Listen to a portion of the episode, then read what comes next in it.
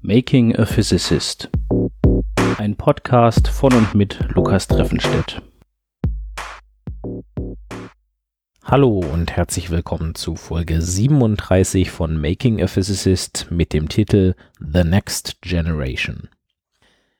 Es ist endlich soweit, liebe Leute.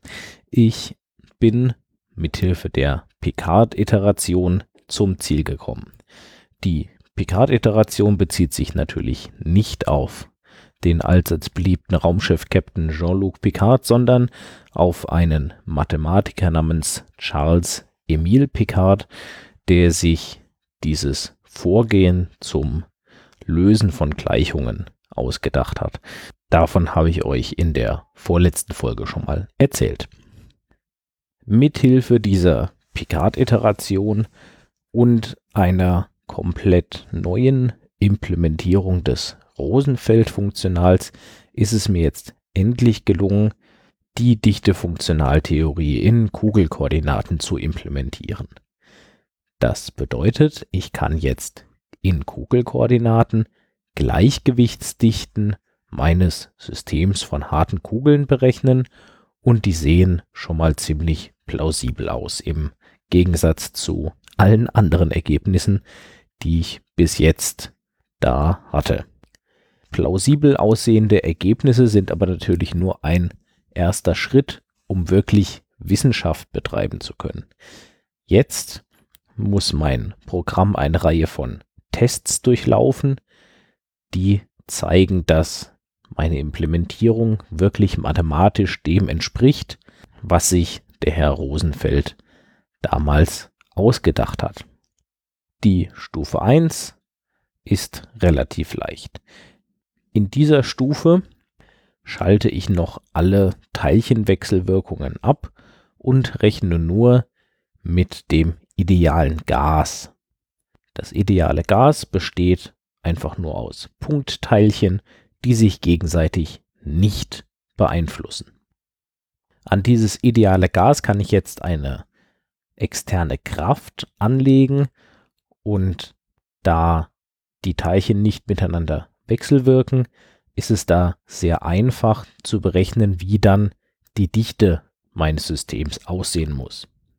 Ich kann also auf dem Papier die Dichte meines Systems berechnen, kann meinen Programmcode die gleiche Dichte ausrechnen lassen und wenn die übereinstimmen, dann ist dieser Teil meines Programms vermutlich schon mal korrekt. Diesen Test hat mein Programm auch schon erfolgreich durchlaufen. In der zweiten Stufe schalten wir jetzt die Teilchenwechselwirkungen an, aber schalten dafür das externe Potential aus. Das führt dazu, dass die Dichte meines Systems konstant wird. Das heißt, sie ist überall gleich denn es gibt ja keine Kraft, die irgendwo Hügel erzeugen könnte oder sowas. Dadurch, dass die Dichte überall gleich ist, kann man auch hier die Gleichungen analytisch lösen und ausrechnen, welche Dichte herauskommen sollte.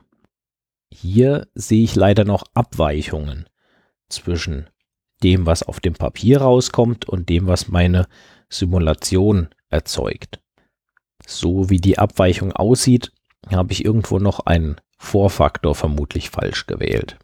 Ich bin dem aber noch nicht 100% auf die Schliche gekommen. In der dritten Stufe schaue ich mir dann die radiale Verteilungsfunktion des Systems an. Und das ist eine ganz interessante Größe, über die ich kurz mehr erzählen möchte. Die radiale Verteilungsfunktion gibt die Wahrscheinlichkeit an, ein Teilchen in einem bestimmten Abstand r von einem anderen Teilchen zu finden. Das ist eine Größe, die man auch in einem echten System physikalisch messen kann. Man kann zum Beispiel mit einem Laser in eine Flüssigkeit hineinleuchten und sich dann anschauen, welche Beugungsmuster entstehen. Unter Beugung versteht man, dass das Licht nicht einfach nur geradeaus durch die Flüssigkeit hindurchgeht, sondern abgelenkt wird und es dann hinter der Flüssigkeit Bereiche gibt, die heller sind und Bereiche gibt, die dunkler sind. Und aus diesem Muster von hellen und dunklen Stellen kann man auf die radiale Verteilungsfunktion schließen. Diese Funktion gibt einem dann Informationen über die Wechselwirkung der Teilchen. Man sieht bei harten Kugeln zum Beispiel, dass die Kugeln nun ja hart sind und einen endlichen Radius haben, denn bei einem Abstand, der kleiner ist als ein Teilchendurchmesser, kann man natürlich kein zweites Teilchen messen, denn dafür müsste es ja in das andere Teilchen eindringen.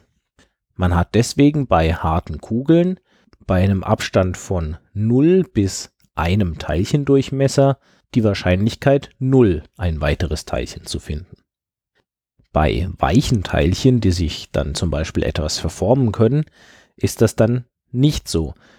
Da kann es auch passieren, dass die Teilchen eben zusammengedrückt werden und man dann auch zwei Teilchen findet, die einen kleineren Abstand haben als der normal vorliegende Teilchendurchmesser.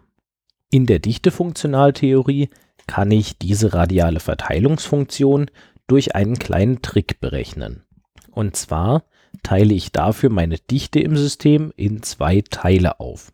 Der eine Teil der Dichte wird im Zentrum meines Simulationsbereiches, also beim Radius 0, zusammengeschoben, sodass er dort stark lokalisiert ist. Das repräsentiert dann ein einzelnes Teilchen, das genau im Ursprung sitzt. Diese Dichte halte ich fest, das heißt, ich lasse sie sich nicht verändern. Ich kann mit dieser festgehaltenen Dichte dann aber berechnen, wie sich der Rest meiner Dichte darum herum verhält. Und aus dem Verhalten dieser Dichte kann ich dann genau die radiale Verteilungsfunktion ausrechnen.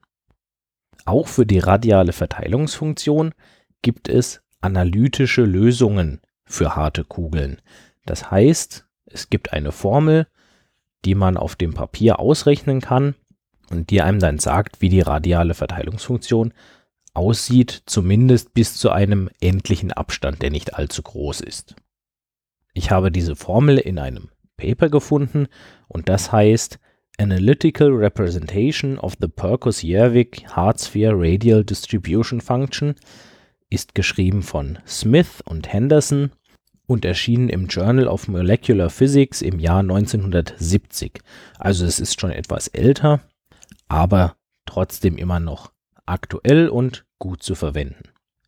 Auch hier kann ich also wieder Vergleiche anstellen und wie es leider aufgrund der Abweichungen aus Test 2 schon zu erwarten war, passt es auch hier noch nicht so ganz aufeinander.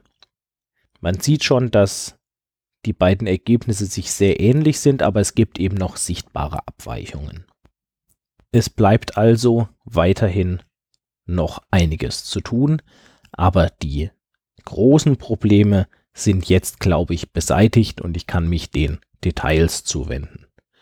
Und davon erzähle ich euch dann in den nächsten Folgen von Making a Physicist. Bis dahin, macht's gut. Dieser Podcast steht unter einer Creative Commons Lizenz. Das Intro basiert auf dem Stück Robot Physics von Socialbot. Das Stück ist erschienen auf dem Album Family Jewels und steht ebenfalls unter einer Creative Commons Lizenz